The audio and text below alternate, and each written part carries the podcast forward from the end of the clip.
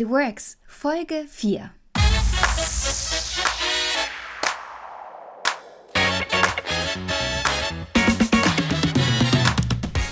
und herzlich willkommen zu einer neuen Folge von It Works New Work Konzepte mit Alissa Stein.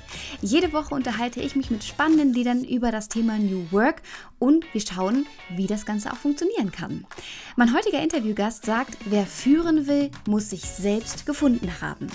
Er hat seinen eigenen Führungsstil komplett gewandelt und spricht über den Weg dorthin und seine Erkenntnisse. Sehr selbstreflektiert sagt er, er selbst sei die größte Hürde bei der Transformation gewesen. Freut euch auf spannende Einblicke und wertvolle Führungstipps. Das heutige Interview könnte ganz einfach drei Stunden oder noch länger dauern. So interessant und vielseitig ist mein heutiger Interviewgast. Wir könnten nämlich über seine herausstechende Biografie, seine einschneidenden Schicksalsschläge oder seine Erfahrung bei Extremreisen sprechen. Heute fokussieren wir uns aber auf seine Art zu führen, denn seine Formel lautet Wertschöpfung durch Wertschätzung. Mit seinem Unternehmen Upsalzboom leitet er über 70 Ferienhotels und Ferienwohnungsanlagen mit rund 600 Mitarbeitern. 2010 krempelte er das Unternehmen komplett um und erkannte, dass es die Menschen sind, die den Gewinn erwirtschaften. Wie er es geschafft hat, die Mitarbeiterzufriedenheit um ganze 80 Prozent zu steigern und dabei gleichzeitig die Unternehmensumsätze zu verdoppeln, bespreche ich mit meinem Gast Bodo Jansen. Herzlich willkommen. Moin, moin, Alissa. Hi Bodo. Du, damit ich gleich alle von Anfang an einschätzen können, habe ich eine kleine lockere Frage. Erzähl uns mal, wie du aufgewachsen bist. Mit einer Schallplatte, Kassette, CD, MP3-Player oder Spotify? Mit einer Kassette. Oh, richtig mit Hörbuch oder ähm, auch mit Musik? Nee, das, was ich als Kind gehört habe, war Kimber der weiße Löwe.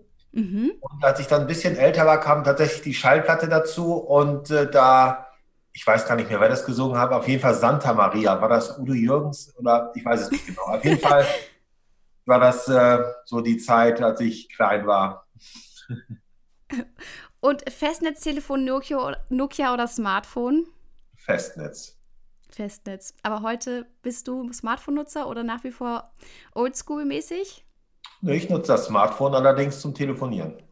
Okay, sehr gut. Sehr vorbildlich. Du hast ja damals eine ganz, ganz große Mitarbeiterumfrage gemacht, als du die Führung übernommen hast.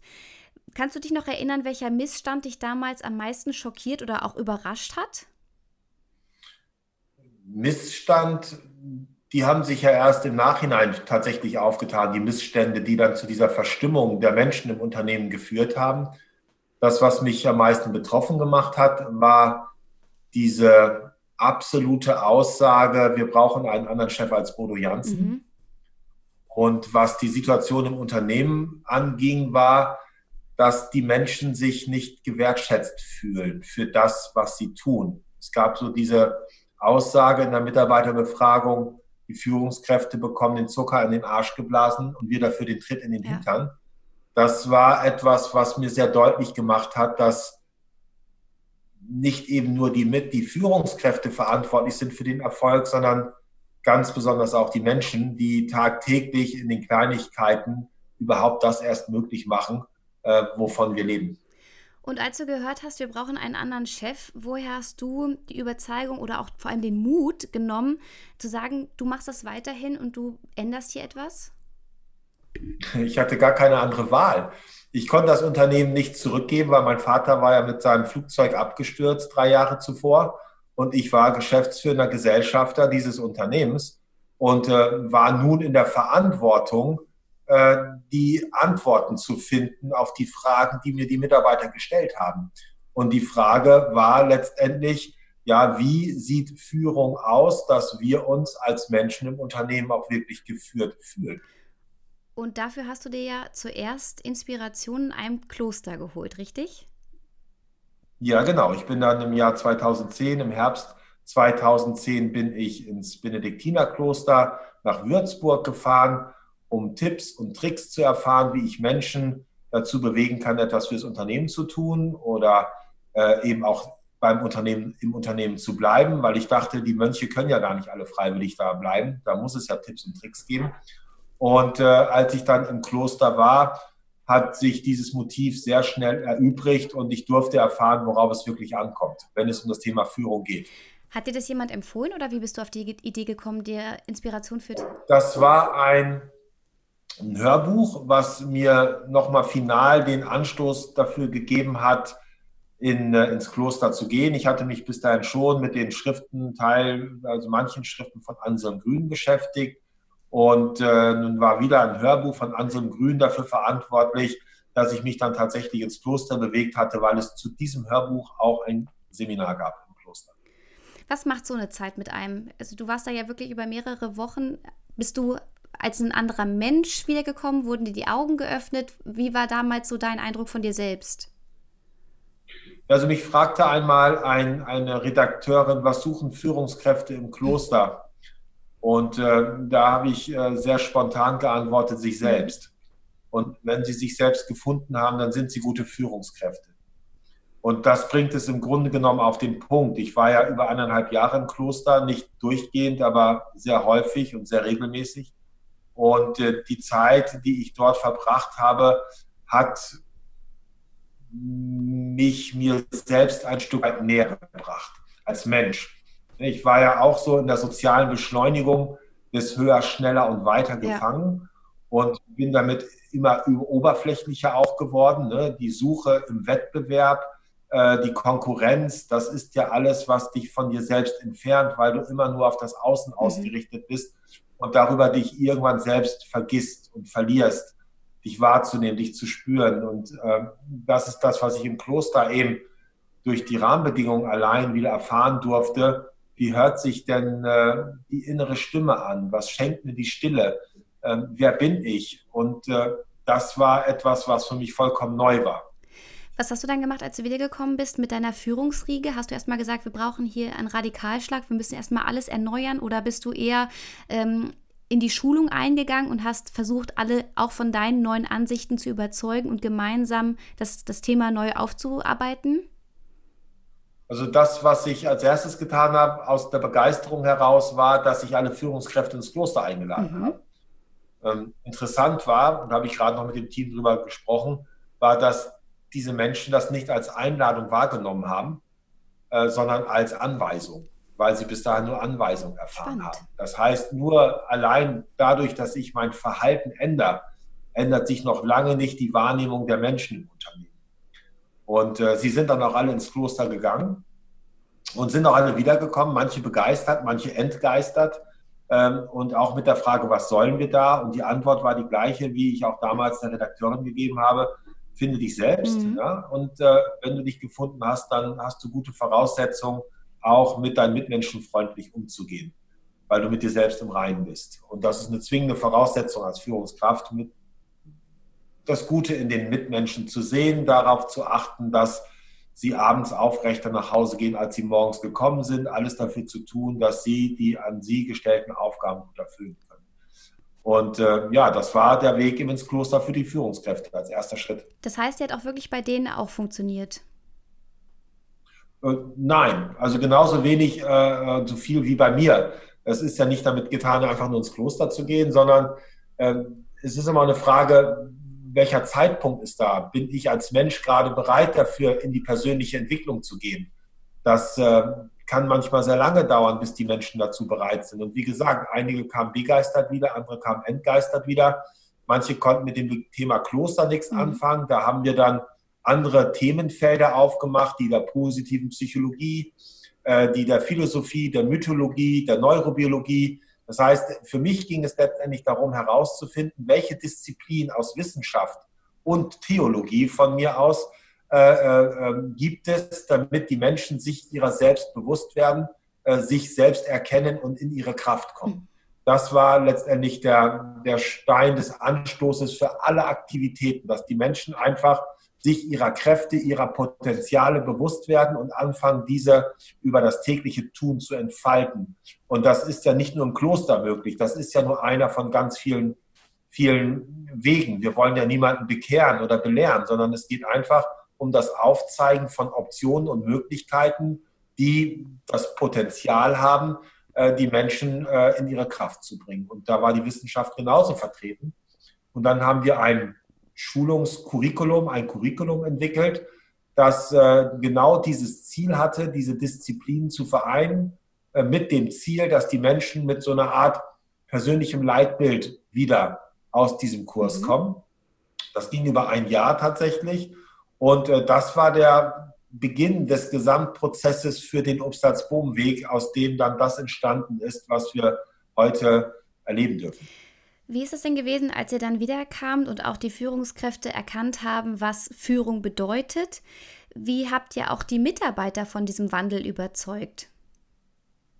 Ja, überzeugen, äh, darum ging es überhaupt gar nicht, weil wenn ich jemanden überzeuge, dann bleibt er im Sollen und der Weg geht ja vom Sollen zum Wollen. Mhm.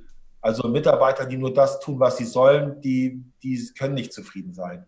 Äh, Mitarbeiter, die das tun, was sie wollen, die sind zufrieden. Und wir haben das äh, eben übertragen auf alle Menschen im Unternehmen. Das Angebot, was zunächst für die Führungskräfte galt, galt dann auch für alle Mitarbeiter, vom Praktikanten bis zur Führungskraft äh, haben alle die Einladung erhalten, dann auch sich mit sich selbst zu beschäftigen. Und wir haben die Rahmenbedingungen dafür geschaffen, dass das professionell und gut möglich wird. Das haben natürlich nicht gleich alle getan, aber die, die es getan äh, haben, sind dann auch zu Leuchttürmen, zu Multiplikatoren innerhalb der Gruppe gekommen, innerhalb der Teams geworden. Und äh, so hat sich das dann Stück für Stück weiterentwickelt, hat sich ja, die Persönlichkeit und die Kultur haben sich immer weiter verdichtet. Erinnerst du dich noch an die Hürden, die ihr da bei der Transformation und bei der Einführung hattet? Ja, die, die größte Hürde war natürlich äh, ich selbst. Das ist ja das, was mir vorher nicht so bewusst war, sondern letztendlich scheitert es eher an den eigenen Erwartungen, an den eigenen Projektionen, an den eigenen Schatten, äh, die ich über die anderen Menschen lege. Also die, die, die Verantwortung tatsächlich nur bei sich zu sehen mhm. äh, für das, was geschieht. Das Bewusstsein, dass ich niemanden ändern kann. Äh, das ist auch so eine Hürde. Ne? Wir, wir, kommen dann ja in so einen Prozess rein und verzwecken diesen Prozess. Ne? Das will ich jetzt tun, um zu etwas zu erreichen zum Beispiel. Und dann entsteht plötzlich was ganz anderes und dann entsteht Ernüchterung und Enttäuschung. Äh, und das waren, glaube ich, so die größten Momente auch für mich, wo ich im ersten Moment dachte, hey, jetzt tue ich hier etwas für die Menschen und die registrieren das gar nicht, die honorieren mhm. das gar nicht, weil ich immer aus einer Erwartungshaltung herausgearbeitet habe. Und erst dann, als ich angefangen habe, bedingungslos mich dafür einzusetzen, dass die Menschen sich gut entwickeln, erst dann kam Fahrt in die ganze Sache rein. Und das war so das, die, die größte Herausforderung. Also der Umgang mit den eigenen Gefühlen, mit den eigenen Gedanken, zum Teil destruktiven Gedanken, die gekoppelt waren noch an das Ego. Das finde ich ganz toll, dass du da so reflektiert bist. Du wurdest ja in den letzten Jahren in ganz viele Sendungen eingeladen, hast den renommiertesten Zeitschriften und Zeitungen ein Interview gegeben, bist auch selbst erfolgreicher Buchautor. Wie beurteilst du die Entwicklung der letzten Jahre, wenn wir über das Thema Führung sprechen? Hat sich deiner Meinung nach bereits einiges getan oder siehst du auch dadurch, dass dein Thema so ähm, gut wahrgenommen wird, du in so viele Sendungen eingeladen wirst, dass wir immer noch das Menschliche außer Acht lassen? Also ich glaube, dass äh, wir bei der Entwicklung, die ich wahrnehme, wir immer noch zu sehr im Verhalten stecken geblieben sind. Das heißt, wir versuchen Methoden zu entwickeln, äh, die dazu führen, dass die Menschen im Endeffekt wieder effizienter arbeiten. Also die grundlegende Frage, ist der Mensch Mittel oder mhm. Zweck? Mhm. Ja, ist der Mensch Mittel zum Zweck Wirtschaft oder ist die Wirtschaft Mittel zum Zweck mhm. Mensch? Die ist vielerorts noch nicht geklärt. Und es gibt nur wenige Menschen, die sich vorstellen können, dass die Wirtschaft Mittel zum Zweck Mensch ist. Also die Frage ist, instrumentalisiere ich meine Mitmenschen dafür, dass es dem Unternehmen gut geht? Oder aber instrumentalisiere ich das Unternehmen dafür, dass es den Menschen gut geht. Und das sind zwei grundlegend verschiedene Dinge. Und ich kann noch so sehr den Schein nach außen entwickeln und sagen, äh, ja, wir machen positive Psychologie und agiles Arbeiten und Wissen Scrum hier und Wissen Scrum mhm. da. Das ist meiner Wahrnehmung nach vollkommen bedeutungslos, wenn das wieder nur dazu führen soll, dass die Unternehmen stärker werden. Und wenn ich an New Work denke, zum Beispiel an Friedhof Bergmann, den Begründer des New Work, der hat es genauso beschrieben. Der hat gesagt, Arbeit dient nicht dazu, Geld zu verdienen. Arbeit dient dazu, die Selbstunkenntnis zu überwinden. Ja. Also die Wirtschaftlichkeit ist nur die Basis unserer Existenz, nicht aber der Sinn. Und das sehe ich in vielen, in dem materiellen Kapitalismus sich bewegenden Unternehmen noch sehr deutlich. Also da wird versucht, mit ein bisschen Psychologie und ein bisschen guten Worten äh, äh, glückliche Kühe dazu zu bewegen, mehr Milch zu geben. Und das ist etwas, womit ich mich überhaupt nicht vereinbaren kann. Also das finde ich eher unmenschlich, wenn die Menschlichkeit verzweckt wird, nur wieder um die Wirtschaftlichkeit weiter zu forcieren. Ja. Das schmeckt ja. mir nicht. Wie sieht das konkret bei dir im Unternehmen aus? Inwiefern oder was machst du, dass das Unternehmen dazu dient, den Mitarbeiter glücklich zu machen? Also erst einmal, also das Unternehmen ist nicht dazu da, den Unternehmen, äh, das, den Mitarbeiter glücklich zu machen. Das, das kann nur jeder selbst. Äh, das wäre anmaßend, äh, das zu glauben, dass das geht, sondern das Unternehmen kann nur Rahmenbedingungen dafür schaffen und Erfahrungen ermöglichen, die bei den Menschen dazu führen, dass sie sich ein bisschen besser, zufriedener, glücklicher, gesünder fühlen. Der Sinn unseres Unternehmens ist es, Menschen zu stärken und Menschen zu stärken im Sinne Gesundheit und zwar im Sinne der WHO, dass äh, psychisches, physisches und soziales Wohlbefinden entsteht. Und alle Prozesse sind darauf ausgerichtet. Das heißt, die Hotels zum Beispiel sind nur Mittel zum Zweck genau dafür. Mhm. Und die Produkte auch. Und äh, darüber hinaus ist das, was wir damit erwirtschaften, wird auch genau dafür eingesetzt. Es gibt zum Beispiel keine Gewinnentnahmen durch Gesellschafter wie mich, äh, sondern äh, das Gesamtunternehmen ist ja im Moment im Wandel zur gemeinnützigen Stiftung und schon in der Vergangenheit wurden sämtliche Gewinne darauf verwendet, verwendet in die Stärkung des Menschen und in die Schonung der Umwelt zu investieren. Und das ist für mich dann konsequent. Denn äh, wenn ich, wie gesagt, nur im Vorfeld so handle und sage, ja, glückliche Kühe geben mehr Milch, also ich nutze die Menschen dafür, dass es mir besser geht, dann spreche ich auch nicht von Führung, dann spreche ich von Manipulation. Mhm. Wenn ich mich aber dafür einsetze und mein Handeln darauf ausgerichtet ist, Menschen zu stärken, dann spreche ich von Führung. Mhm. Und das ist ein himmelweiter Unterschied. Und bei uns ist alles genau darauf ausgerichtet, dass der Sinn unseres Unternehmens bedeutet, Menschen zu stärken. Und das äh, erleben wir zuletzt in Produkten. Wir haben jetzt ein Hotel eröffnet, das gar kein Hotel mehr ist. Das ist das ja, Hotel am Rande der Welt, äh, ein Raum für Zeit und Stille, wo wir sämtliche Erfahrungen, die wir in den letzten zehn Jahren aufgebaut haben und machen durften, in ein Gebäude projiziert haben. Das hat nichts mit Luxus und Hotel und äh, so etwas zu tun, mit der Flucht in die Sinne, sondern nach einem Raum, der mir die Suche nach dem Sinn ermöglicht.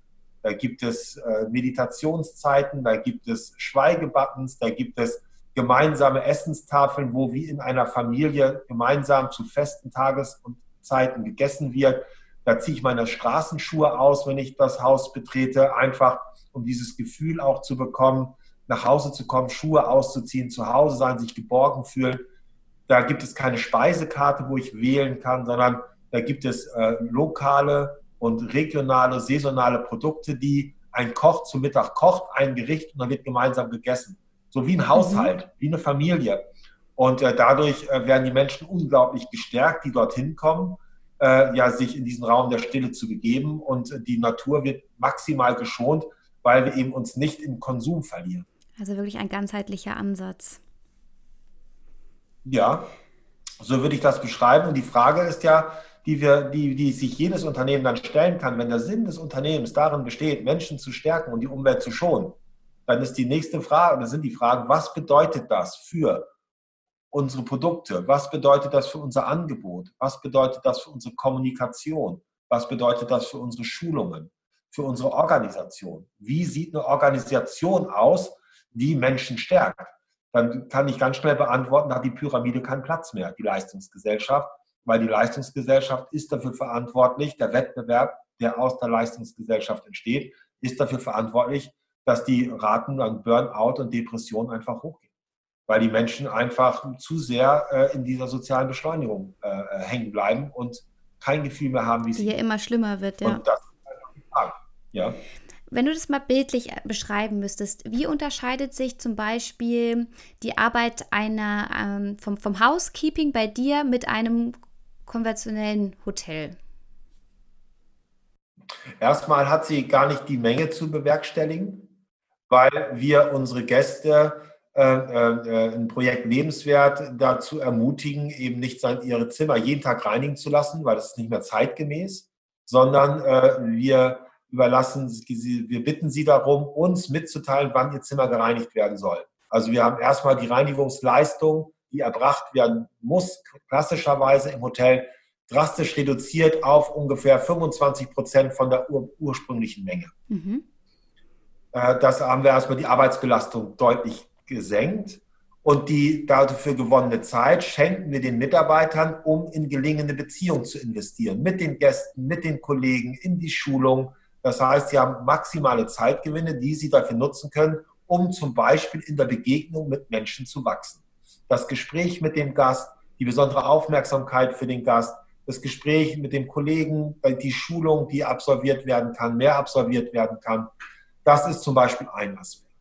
Dann diese, mehr, diese äh, freie Zeit, die Sie haben, nutzen Sie vor allen Dingen, und das spielt erstmal keine Rolle, ob Housekeeping, Tellerwäscher oder sonst wer, nutzen Sie dafür, äh, äh, sich in Ihrer Persönlichkeit zu entwickeln und das professionell. Das heißt, Sie machen Coaching-Ausbildung, Sie machen äh, jetzt Logotherapie-Ausbildung, Sie machen Aufstellungsarbeit und werden zu Profis in Sachen persönlicher Entwicklung. Und das ist zum Beispiel dann wieder ihre Unabhängigkeit und Altersvorsorge, wenn sie dann das Alter erreicht haben, dass sie fachlich diese beschwerliche Arbeit im Zimmer nicht mehr machen können, stehen sie als fachliche Mentoren zur Verfügung äh, für die jungen Menschen und entwickeln sie in Form von als Coach und arbeiten mit ihnen. Und das ist natürlich die Perspektive, die die Menschen auch ganz klar ähm, ähm, ja, begeistert, ja, dass sie einfach sehen, hey, wenn ich hier bin, dann äh, bin ich unabhängig im Alter vom Staat ich kann dann meine fünf, sechs, sieben Coachings pro Monat geben und verdiene damit wahrscheinlich mehr, als ich jemals als Zimmermädchen zuvor verdient mhm. habe. Das ist zum Beispiel ein Aspekt. Dann natürlich auch wieder eine geistige Ebene, dass die Mitarbeiter wissen, dass das, was sie täglich tun, nicht dazu dient, einem Geschäftsführer oder Unternehmer die Taschen voll zu machen, sondern dass sie mit ihrem Beitrag dazu beitragen, dass das Gemeinwohl äh, sich entwickelt dass die Schwächeren äh, dort ähm, ja, gestärkt werden. Ähm, und dann die Option, die auch ein Zimmermädchen hat, jährlich mit nach Afrika zu fahren oder Touren zu machen. Eine Möglichkeit, die sie sonst woanders nicht erfährt, weil sie nicht die Kontakte hat und auch nicht die Mittel hat, um das umzusetzen. Also letztendlich ist es eine Plattform und das Putzen ist nur ein Teil, äh, ein Puzzleteil eines ganz großen Bildes, auf das die Menschen schauen und sie wissen, wofür sie das tun. Ja, ganz, ganz wichtig. Wie sieht es aus mit den Reisen? Du machst ja auch für deine Auszubildenden Reisen, oder? Wie bist du darauf gekommen? Ja, das, das, äh, das war eine, eine, auch wieder eine, eine, Erfahrung, die ich gemacht habe auf einem Vortrag. Äh, da war ich ein bisschen früher da. Das war der DEHOGA, das ist so der Hotel- und Gaststättenverband. Und da habe ich dann mitbekommen, wie negativ über junge Menschen gesprochen mhm. wird. Die können nichts, die sind zu doof, die kann man, denen kann man im Gehen die, die Schuhe besohlen. Und das hat mich total ernüchtert und traurig gemacht. Ich habe gedacht, das kann doch nicht sein. Bin dann ins Eigenunternehmen und habe mir das angeguckt, habe gedacht, ja, das, da scheint was dran zu sein, war aber damit nicht einverstanden. Ich arbeite ja mit Gerald Hüther äh, so dann und wann mal zusammen und der sagte mir, äh, du Bodo, es braucht nur einmal im Leben eines Menschen jemanden, der an einen anderen Menschen glaubt. Und dann äh, ist daraus äh, dieses Projekt entstanden, Tour des Lebens. Das heißt, ich wollte die Menschen Erfahrungen machen lassen, äh, die im Endeffekt dazu führen, dass die Menschen wieder an sich glauben. Und so ist das entstanden. Die Tour auf den Kilimanjaro in die Arktis. Ja, und jetzt wird es nochmal ein spannendes Projekt geben, was die jungen Menschen auf ganz andere Art und Weise fordert. Ach, spannend. Das, das freuen sie sich bestimmt schon alle sehr, sehr drauf. Wie ist es denn? Ähm, habt ihr denn auch klassische Stundenzeiten? Also habt ihr die klassische 40-Stunden-Woche oder ist das bei euch auch anders geregelt? Ja, das ist, das ist tatsächlich sehr unterschiedlich, weil wenn du so breit aufgestellt bist, was die Hotels angeht, dann gibt es eh ohnehin keinen Corporate-Ansatz. Also Corporate hat nie was mit Menschen mhm. zu tun. Der Mensch ist nicht Corporate. Wir sind nicht normiert, sondern wir sind bestenfalls verrückt, verrückt von der Norm. Das heißt, es gibt immer individuelle Lösungen. Äh, das ist extrem wichtig. Und so haben wir das auch in den Hotels. Wir haben hier jetzt in Emden am Standort 100% äh, Vertrauensarbeitszeit. Mich interessiert nicht, wann Sie kommen und wann Sie gehen. Das regeln die selbst. Ob es nun 20 Stunden sind oder ob es 25 Stunden sind, das muss jeder selbst klar machen. Ähm, sie bestimmen zum Teil auch die Gehälter selbst. Ähm, auch das, also das ist sehr schon sehr weit gediehen kulturell und organisatorisch. Dann gibt es aber auch die Hotels, die sind noch klassischer ausgerichtet. Da gibt es dann noch die 38-Stunden-Woche, auf die wir uns jetzt verständigt haben, dass es mehr nicht sein sollte und auch den eigenen Mindestlohn, der weit über den des Staates hinausgeht. Also das ist, äh, da, da gibt es dann schon auch klarere Strukturen. Das ist ganz unterschiedlich von Haus zu Haus. Man muss so ein bisschen gucken, woher kommt so ein Haus auch. Ne? Wenn, wenn ein Hotel jetzt 30 Jahre lang in eine klassische Richtung galoppiert ist, dann äh, kann ich das nicht innerhalb von drei Jahren vollkommen umstellen. Dann, dann entwurzel ich die Mitarbeiter dort, die Menschen. Die haben ja eine, eine Gewohnheit entwickelt und das muss dann langsam. Mhm. Wie gibst du das vor? Jetzt hast, hast, du ja innerhalb deines Unternehmens wahnsinnig viele Hotels. Wie viel äh, Freiraum haben die? Oder gibt es zum Beispiel auch bestimmte Riten, Ansätze, die du verlangst? Also beispielsweise ein gemeinsames Frühstück oder wie sieht es bei euch aus? Nein, das ist auch ganz unterschiedlich. Das, das hängt auch sehr stark davon ab, wie stark und weit so ein Hotel äh, oder Büro entwickelt ist. Ähm, wichtig ist, dass es Rituale gibt, weil die Rituale vermitteln mir das Gefühl von Selbstbestimmung. Und das ist extrem wichtig, sich nicht ausgeliefert der Situation ausgeliefert zu fühlen. Gerade wenn ich mit Gästen zu tun habe, ist es wichtig, da immer wieder zu sich zu kommen. Aber wie das dann aussieht, das ist äh, jedem selbst überlassen. Das ist ganz unterschiedlich. Also es gibt nicht diesen Corporate-Ansatz, das muss jetzt überall so sein. Äh, denn äh, das funktioniert nicht. Äh, das, das, es wird äh, holokratisch bei uns gearbeitet. Es geht um ein Thema, dann äh, frag, werden die Beteiligten und Betroffenen gefragt, wie sie dazu stehen. Und dann gibt es eine Entscheidung, die von einem getroffen wird, weil demokratisch kommt man in so einer Organisation, die so heterogen ist, gar nicht voran. Dann entsteht ein Vakuum und mit dem Vakuum mhm. Frust. Mhm. Also es geht schon darum, klare Entscheidungswege zu haben, die allerdings unter Würdigung der Erfahrung, des Geistes, der Weisheit der Gemeinschaft dann auch getroffen werden. Wie findet ihr das denn heraus, wer zu euch passt? Habt ihr da bestimmte Fragen, die ihr im Bewerbungsgespräch stellt? Wie könnt ihr euch da in Anführungszeichen absichern? Nee, das, also absichern ist schwierig. Ähm, das geht übers Tun. Also jetzt ging es bei uns darum, dass ähm, jemand aus München äh, zu uns kommt wir haben einen VJ gesucht, weil wir unsere Identität mehr kommunizieren wollen. Also das Thema ist nichts als die nackte Wahrheit statt Marketing. Mhm. Und äh, da haben wir jemanden gesucht, der hat uns dann hier besucht, hat mit dem Team gesprochen, hat hier mal ein bisschen mitgemacht. Und dann hat das, geht es darum, dass das Team, das da davon betroffen ist, ein einstimmiges, in dem Fall einstimmiges Ergebnis gibt, kann er kommen oder kann er nicht kommen. Das hat was mit Fühlen zu tun. Wir versuchen gar nicht so viel zu denken. Also gerade im Umgang mit Menschen äh, ist das Denken eigentlich völlig deplatziert, weil unsere Sicht der Dinge hat mm, irgendeine Bewertung mit, bringt irgendeine Bewertung mit sich, die zu 80 Prozent eh nicht stimmt, sondern nur eine Projektion unserer eigenen Wahrnehmung ist. Und äh, so geht es vielmehr um Gefühl. Also das ist tatsächlich gerade etwas, was bei uns sehr stark entsteht, ist, dass wir immer mehr häufiger sagen, hört auf zu denken, fangt an mhm. zu fühlen. Es könnte so einfach sein, oder? Wenn man sich einfach so ein bisschen mehr auf dieses Menschsein fokussieren würde, dann würde es in so vielen Unternehmen besser laufen können und die Mitarbeiter wären von Grund auf zufriedener. Ja, ich glaube, dass das Fühlen eine ganz wesentliche Rolle spielt, wobei uns das Fühlen gerade durch die unmittelbare Nachkriegsgeneration noch äh, sehr schwer gemacht wird. Ne? Ein Indianer kennt keinen mhm. Schmerz. Also Gefühle und Emotionen haben schon mal gar nichts in einem deutschen Unternehmen zu suchen. Und das macht es unglaublich schwer. Das, aber wir, wir, wir beschneiden uns so sehr damit. Also nur fünf Prozent der Dinge, die wir tun, geschehen aus dem Ratio, aus dem Bewusstsein heraus. 95 Prozent unserer Verhaltensweisen entstehen aus dem Selbst. Und das Selbst ist die Summe aller Erfahrungen, die wir gemacht haben und hat sehr viel mit Fühlen mhm. zu tun. Und äh, wenn wir uns also darauf stärker fokussieren und wir arbeiten sehr stark mit Gefühlen, also was nutzen wir dafür? Also innere Bilder und Fühlen, das sind so die beiden wesentlichen Themen, mit denen wir uns beschäftigen.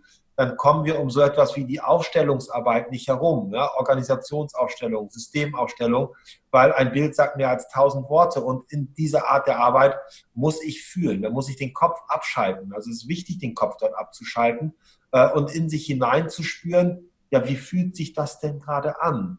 Fühlt sich das gut an? Fühlt sich das weniger gut an? Bin ich unruhig? Bin ich gelassen? Äh, äh, ja, und da mehr auf das Gefühl zu hören, das ist für uns einer der entscheidenden Faktoren für die, auch die Sicherheit in der Zukunft. Weil du gerade die Nachkriegsgeneration angesprochen hast, siehst du generell einen Unterschied zwischen den Generationen? Momentan gibt es ja wirklich sehr, sehr viele Artikel ähm, über die Generation Y, Z, Alpha. Wie ist da deine Meinung zu? Ja, ich, ich, ich glaube, dass es schon sehr deutliche Unterschiede gibt. Wenn ich jetzt an die Kriegsgeneration denke, die ist ja, ähm, hat erstmal ein traumatisches Erlebnis und ist danach im Mangel groß geworden. Die Nachkriegsgeneration, also die Kriegsenkel, sind auch noch im Mangel groß geworden. Und ich glaube, dass dieser Mangel überhaupt erst ein Verstärker für die Leistungsgesellschaft war. Du sollst es später einmal besser haben als wir. Mhm. War ja so das Motto und das war ja auch eine berechtigte Aussage. Wenn du nichts zu essen hast und Kinder an die Welt setzt, dann versuchst du natürlich alles dafür zu tun und ihnen alles dafür mit auf den Weg zu geben, dass sie später was zu essen haben. Und das geht über das höher, schneller, weiter, ohne Fleiß kein Preis, etc. pp. Und diese Glaubenssätze haben sich natürlich dann in der Nachkriegsgeneration, in der Kriegsenkelgeneration natürlich manifestiert. Das heißt, du musst stark sein, du darfst keinen Schmerzen haben. Äh, dann kommst du irgendwann dort an, wo es dir gut geht, an der Spitze der Pyramide. So, dann kommt jetzt die, äh, die nächste Generation, so meine Generation, die Generation Golf, äh, die, die lebt das und ja, lebt das, was die vorherige Generation aufgebaut hat. Also dieses aus dem Vollen schöpfen auf der einen Seite, sich darüber wenig Gedanken zu machen, was das für andere bedeutet, denn ich habe es nicht anders gelernt. So, und ich glaube, die nächsten Generationen fangen jetzt an, das alles wieder in Frage zu stellen. geht denn das überhaupt so? Ist das gut so? Und ich glaube, dass sie vor allen Dingen auch das versuchen aufzubereiten, was die vorherigen Generationen vergessen wollten. Und das ist dieses traumatische Erlebnis. Und ich glaube, da liegt auch ein Stück weit der Konflikt. Ne? Die einen, die wollen vergessen, äh, äh die Unternehmen mit den großen Geheimnissen, ja, ja Management bei Champions, alle sitzen mit dem Kopf im Dunkeln und wenn einer rauskommt, äh, äh, fliegen die Köpfe ab. Also diese Intransparenz, dieses Nichts erzählen, das ist, glaube ich, ein Stück weit geprägt durch die äh, vorherigen Generationen. Und jetzt kommt eine neugierige Generation, die hinterfragen, die wollen wissen, die sind interessiert, stellen in Frage, wollen verstehen äh, und legen ganz andere Verhaltensweisen an den Tag und äh, zielen gar nicht mehr so sehr auf diese Leistung ab, weil einmal gibt es genug Materielles, zumindest in der westlichen Welt, sodass andere Dinge in den Fokus rücken, wieder Sinn. Und ich glaube, dass das Bedürfnis, etwas Sinnvolles zu tun, steigt mit dem materiellen Wohlstand. Also wenn ich genug habe, dann entsteht irgendwann so etwas wie Sinndruck. Dann habe ich das Gefühl, ich muss etwas Sinnvolles tun. Ähm, und ich glaube, da in diesem Spannungsfeld liegt das so ein bisschen. Musstest du dann bei dir dahingehend auch was an deinem Führungsstil anpassen, aufgrund der neuen Generation, die stärker nach dem Sinn fragen? Ja, wir, wir, wir arbeiten ja sinnorientiert. Ne? Das ist ja, der Sinn des Unternehmens besteht darin, Menschen zu stärken. Und offensichtlich scheint das ein Thema zu sein, was andere Menschen interessiert. Ähm, wobei das gar nicht jetzt vorausgesetzt wird, ne, dass jeder jetzt Menschen stärken will, äh, sondern äh, der Weg zum Sinn führt ja über die Selbsttranszendenz dessen, was mir als Mensch wichtig ist. Was heißt das? Äh, wenn jetzt äh, für mich Gesundheit extrem wichtig ist, äh, in meiner Persönlichkeit verankert ist, von großer Bedeutung ist, äh, also Gesundheit das Thema ist, und ich darf mich dafür einsetzen, dass Menschen in meinem Umfeld, die krank sind, gesund werden, dann empfinde ich die Verhaltensweisen, die dazu führen, als höchst mhm. sinnvoll. Mhm. So, und so hat jeder Mensch ja für sich etwas, was für ihn von großer Bedeutung ist. Das kann Gerechtigkeit sein, Frieden sein, das kann Schönheit sein, das kann weiß was ich was sein. Und wenn er, dieser Mensch das für sich gefunden hat, was denn dieser bedeutsame Wert ist und er darf sich dafür einsetzen, dass sein Umfeld daran partizipiert, das auch erlebt, dann entsteht sinnvolle Arbeit. Und das ist das, worum es bei uns geht. Ne? Wir helfen den Menschen dabei herauszufinden, was ist denn das, was euch bewegt, was von euch, für euch von großer Bedeutung ist, was eure Würde ist, ja, die Werte. Und dann überlegen wir, wie im, und wo im Unternehmen kann dieser Mensch dem Rechnung tragen. Wie kann er sich mit seiner Würde verwirklichen? Weil dann findet er das, was er tut, als sinnvoll. Relativ simpel. Ihr habt ja auch verschiedene Corporate Happiness Beauftragte bei euch implementiert, oder? Ja, also wir haben tatsächlich äh, einen Teil des Weges mit dem Begriff Corporate Happiness verbracht. Ähm, das, was äh, dahinter steckt, ist ja die positive Psychologie und die Anwendung der positiven Psychologie im Unternehmenskontext. Ähm, und äh, wir sind sehr dankbar dafür auch, dass wir diesen Kontakt haben, nach wie vor haben. Das, was uns allerdings ein Stück weit unterscheidet von dem Corporate Happiness Ansatz, ist, dass äh, dort der Slogan lautet, äh, ja, ähm, glückliche Menschen leisten gerne mehr. Also das ist diese Verzweckung der Menschlichkeit dafür, dass mehr Leistung und damit mehr Unternehmenserfolg entsteht. Und in diesem Punkt differenzieren wir uns ganz einfach. Also die Instrumente, die Methoden, die Erkenntnisse sind wahnsinnig mhm. wichtig. Äh, die, die erkennen wir voll an und wissen sie zu schätzen und sind sehr dankbar dafür. Das Motiv, mit dem sie eingesetzt werden, ist bei uns ein anderes. Okay. Ähm, kommen wir nochmal ganz zum, zum Anfang zurück zu, der, zu der, dem Beginn der Transformation. Was hast du damals den Investoren entgegengebracht? Ich kann mir vorstellen, das war natürlich schon ein bisschen schwieriger, auch die zu überzeugen. Die sind kommerzgetrieben, in meiner Vorstellung. Vielleicht sagst du mir auch gleich was anderes. Was, welche Argumente hast du hervorgebracht? Also wir haben äh, äh, argumentativ erreicht man diese Menschen nicht. Ähm, das glaube ich nicht, weil im Kopf äh, spätestens wenn stressig wird, äh, schaltet sich das äh, der präfrontale Kortex wieder ab und alles das, was ich gehört und gelesen habe, verschwindet ganz schnell und ich handle wieder auf dem äh, Niveau des archaischen Notfallmanagementsystems, auf Stammhirnniveau. Also das geht auch da wieder nur über Erfahrungen, die sie machen. Und das war der Weg der ganz kleinen Schritte, dass wir sie dazu ermutigt haben, äh, auf Ausschüttungen zu verzichten, diese Ausschüttungen zu investieren in bestimmte Themen. Und äh, über diesen Weg der kleinen Schritte ist dann eine ganz tolle Entwicklung auch entstanden. Soweit, dass wir äh, nur noch, wir haben nur noch wenige Investoren, waren die meisten Hotels selbst mhm. übernommen. Äh, dass aber die Investoren, mit denen wir zusammenarbeiten, die verzichten auf Ausschüttung, um Menschen zu stärken mittlerweile. Toll. Also die sind mitentwickelt. Ne? Wir haben das äh, auf einer Gesellschafterversammlung jetzt in einem Hotel seit fünf Jahren, dass sie jedes Mal zum Ende der Gesellschafterversammlung sagen, äh, ja, wir möchten auf einen Teil der äh, Ausschüttung verzichten, um den Menschen im Unternehmen was Gutes zu tun. Wow, also wirklich eine ganzheitliche Transformation, wo jeder mit. Ja, und wir haben Investoren, die entscheiden sich für uns aufgrund genau dieser ja. Entwicklung. Also wir haben Investoren, die verhandeln gar nicht mehr mit uns über wirtschaftliche Eckdaten, sondern sagen einfach nur, ich möchte euch als Partner, weil ihr einfach diesen Ruf mhm. habt mir ist dieser Ruf wichtig und mir ist wichtig, dass ich mit dem Geld, was ich investiere, äh, äh, Positives bewirke. Und die verhandeln dann auch zum Teil mhm. gar nicht. Also das ist auch spannend. Oder wir äh, haben jetzt vor kurzem ein Unternehmen übernommen, das war initiiert durch die Mitarbeiter des Unternehmens im Rahmen einer Unternehmennachfolge, dass sie der Generation gesagt haben, wir, wir möchten ganz gerne, dass Obstalsbo uns bewirtschaftet. Äh, da wissen wir, dass es uns gut geht. Wow, klasse. Ähm, aber so generell die Transformation, wenn jetzt jemand sich das anhört und sagt, Mensch, das klingt alles so schön, aber ich muss natürlich auch wirtschaften. Was bringst du solchen Menschen entgegen, die sagen, Mensch, so eine Transformation kostet doch unfassbar viel Geld? Ja, eben das war nicht der Fall. Also wir verdienen mit der Transformation Geld. Das ist ja das Lustige. Ähm, zu Beginn waren es geringe Investitionen. Die Klosteraufenthalte sind keine hohen mhm. Investitionen. Aber mit der Entwicklung der Menschen, des der, des immer stärker werdenden Menschen innerhalb der Organisation sind Botschafter entstanden. Äh, äh, ist die Aufmerksamkeit auf uns äh, äh, ist die größer geworden, sodass alles das, was wir tun, ist für die Öffentlichkeit zugänglich. Unsere Schulungen zum Beispiel, unsere Curricula, unsere Ausbildung, Curric äh, äh, Logotherapie, egal was, das haben wir geöffnet für Externe. Und die zahlen natürlich ja. dafür. Und die Obstas Woma halten Vorträge in ganz Europa und auch damit verdienen sie Geld. Das heißt, im Endeffekt äh, äh ist die Transformation an sich auch ein Profit Center mhm. geworden. Was glaubst du, warum es genau deswegen dann noch so wenige von deiner Art gibt? Ja, weil ich glaube, es geht um die Haltung. Ich glaube, dass es immer noch zu viele Menschen gibt, die diese Anstrengungen betreiben würden in der Motivation, dass dadurch die Unternehmensergebnisse, der Börsenkurs oder das eigene Portemonnaie dicker wird. Und das funktioniert mhm. nicht. Das ist der entscheidende Punkt.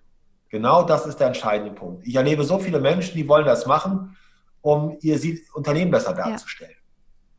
Aber wenn das das Motiv ist, dann verzwecke ich die Menschen im Unternehmen wieder. Dann verzwecke ich diese Menschlichkeit im Unternehmen wieder nur zugunsten der Wirtschaftlichkeit. Und wenn das der Fall ist, dann wird es nicht funktionieren. Das heißt, ich als Unternehmer muss bereit sein, loszulassen. Mhm. Das Vermögen loszulassen, Gewinne loszulassen.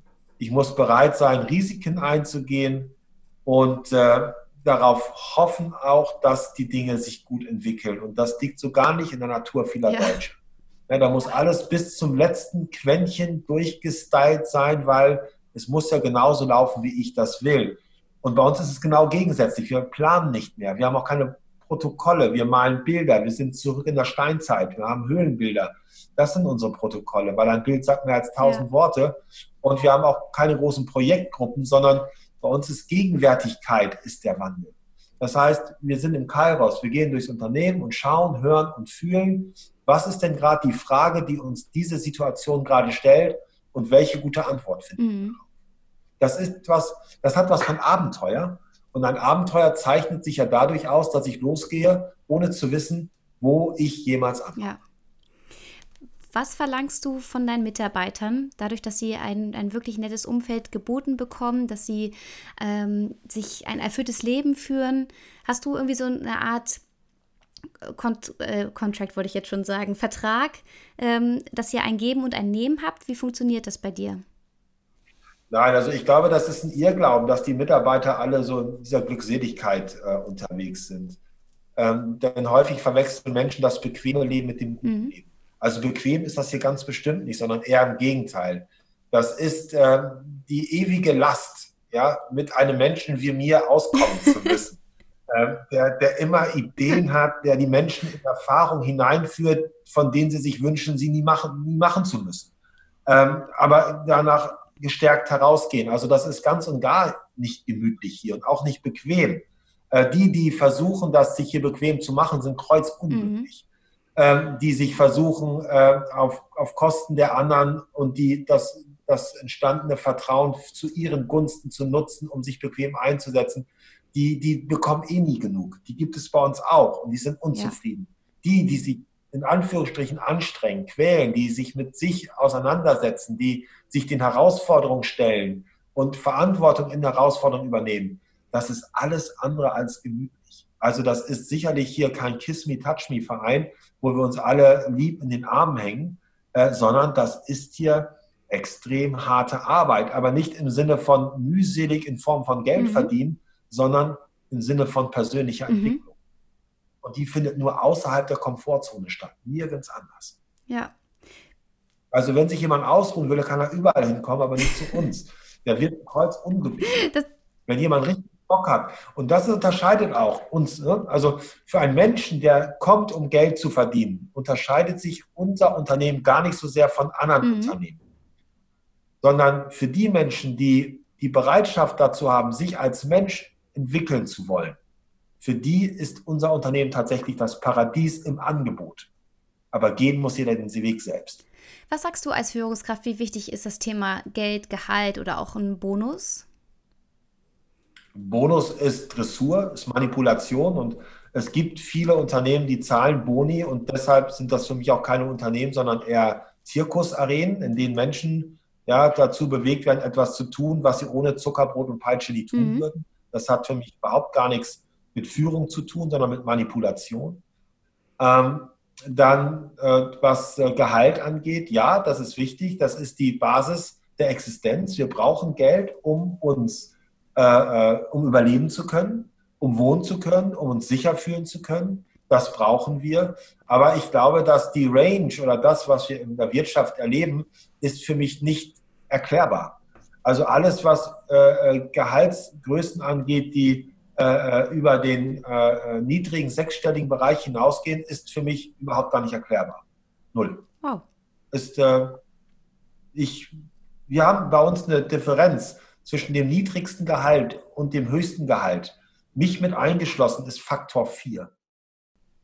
Wow. Ich hoffe, das hören ganz viele und lassen sich äh, wirklich belehren von deinen ganzen Ansätzen, die ja so umfassend sind. Und ich bin wirklich sehr beeindruckt. Ich bin gerade ehrlich gesagt ein bisschen sprachlos. Ähm, Nochmal einmal, wenn du jetzt noch mal alles von vorne beginnen möchtest und oder beziehungsweise jemand hört es jetzt an und sagt, ich möchte das auch umsetzen. Was waren so deine wichtigsten Learnings, was du vielleicht auch von Anfang an anders gemacht hättest? Die wichtigsten Learnings. Den Menschen mehr Zeit mhm. geben. Also Zuhören, Demut und Geduld. Mhm. Das äh, ist das, was uns noch besser getan hätte. Also ich glaube, dass äh, dieser Wandlungsprozess, den wir vollzogen haben, so vielleicht zumindest ein bisschen schmerzfreier gestalten hätte. Ja. ja, also will ich den Menschen zuhören und nicht wie eine Schnecke am Felsen an den eigenen Ideen zu kleben. Mhm. Äh, das war zu Beginn bei mir sehr stark. Ich hatte meine Idee und wollte die durch und umsetzen und habe darüber dann das Zuhören ver vergessen und verlernt, was ist denn das, was die Menschen in genau diesem Moment brauchen. Dann die Demut, äh, die Demut vor allen Dingen äh, dazu bereit zu sein oder die Demut als Bereitschaft dafür, von der Gemeinschaft zu lernen. Mhm. Also sich nicht über die Menschen zu erheben, sondern äh, von den Menschen zu lernen und all die Verhaltensweisen und Gedanken und Gespräche, die mir aus der Gemeinschaft entgegengebracht werden, zu nutzen und zu reflektieren. Welche Gedanken lösen die, löst das in mir aus? Welche Gefühle löst das in mir aus? Und wieso ist das so? Mhm. Ja, und dann natürlich die Geduld, ne? die Geduld, die Dinge auch entstehen zu lassen. Also nicht so mans-like im Blaumann die Dinge jetzt zielorientiert auf den Punkt hinzubringen, sondern die Dinge auch einfach sich gestalten zu lassen, die Menschen sich entfalten zu lassen und äh, diese Vielfalt, die dort entsteht, zu nutzen und nicht die Einfalt aufgrund des eigenen eigenen Gedankens, den ich habe. Das sind für mich so die Dinge, die zu Beginn mir das Leben schwer gemacht haben. Ich hatte eine Idee, äh, äh die musste umgesetzt werden, habe dann vielleicht auch die Menschen damit überfordert ähm, und äh, habe zu wenig Geduld gehabt dann auch und habe immer wieder interveniert. Und das hätte noch ein bisschen äh, harmonischer nicht, das ist kein schöner Begriff, aber vielleicht ein bisschen ja. flüssiger laufen können. Habt ihr denn dadurch eigentlich auch viele Mitarbeiter verloren? Ja, wir haben Menschen verloren, die ähm, vor allen Dingen von der Spitze, die gesagt haben, äh, ja, jetzt habe ich mich mein Leben lang krumm gemacht, dafür endlich an der Spitze zu sitzen. Mhm. Ne? Äh, für die ist dann der Weg zum Himmel äh, äh, zur Hölle geworden. Ne? Also da ist dann der Weg zum Himmel ist dann für sie zur Hölle geworden und äh, äh, haben dann gedacht, jetzt bin ich durch die Hölle gegangen, jetzt gebe ich das doch nicht wieder auf. Ja. Also das gab es schon. Dann auch einige Menschen, die gesagt haben, hey, Arbeit ist Arbeit, Job ist Job, also Job ist Job und Privates ist Privates. Ich mache doch hier keinen Seelenstriptease, habe ich keinen ja. Bock drauf. Auch das war ja in Ordnung, gab es auch. Ähm, und es gibt nach wie vor die Menschen, die sagen, gute Arbeit für gutes Geld, die sind genauso wichtig, die brauchen mhm. wir. Also das akzeptieren wir und es wird, jeder hat die Möglichkeit, das zu tun, aber keiner muss, sich damit sich zu beschäftigen. Ähm, ja, wir haben schon Menschen verloren, aber interessanterweise kommen gerade sehr viele Menschen. Das wäre meine nächste Frage gewesen. ja. Also die kürzeste äh, Abstinenz hatten wir, die dauerte 48 Stunden. Das war eine äh, Mitarbeiterin, äh, die Mitarbeiterin einer Bar, die ist dann für 500 Euro mehr in ein anderes Hotel gewechselt, ein paar Straßen weiter und nach 48 Stunden stand sie wieder beim Direktor im Büro und sagte.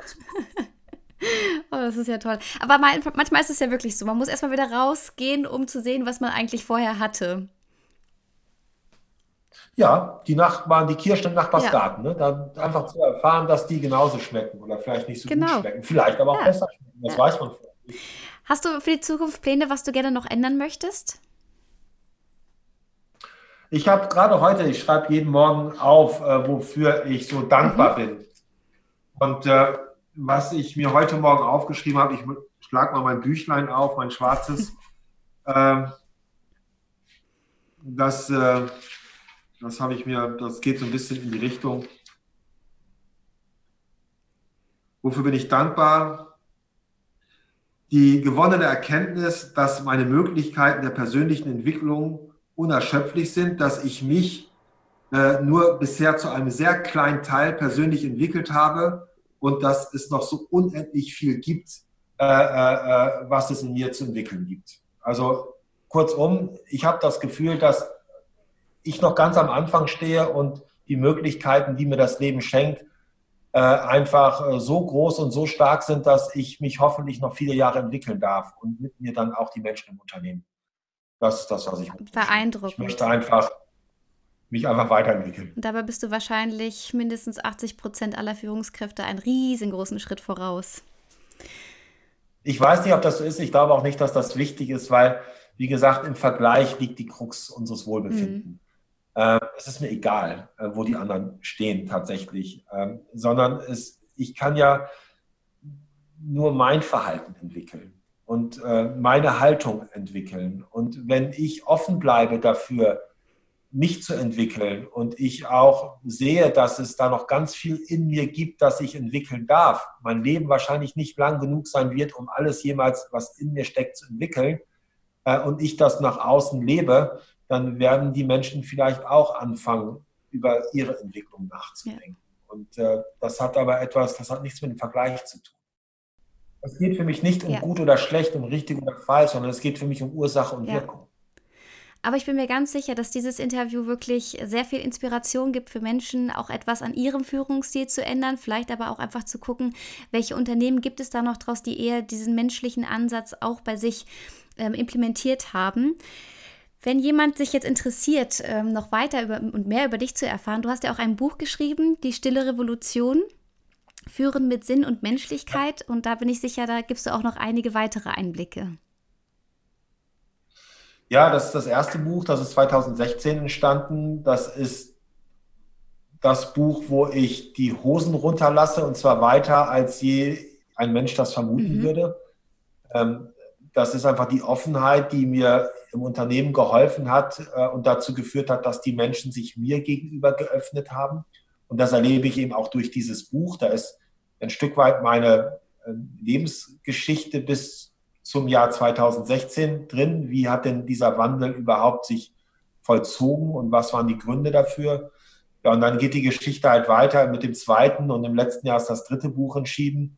Und sie handeln alle letztendlich äh, darum, wie kann ich oder was, wieso wachsen manche Menschen an einer Krise und wieso zerbrechen manche Menschen an einer Krise und wie können wir einfach Gewohnheiten entwickeln, äh, die dazu beitragen, dass es den Mitmenschen und mir ein bisschen besser geht. Ich werde alle drei Bücher so verlinken. Herzlichen Dank.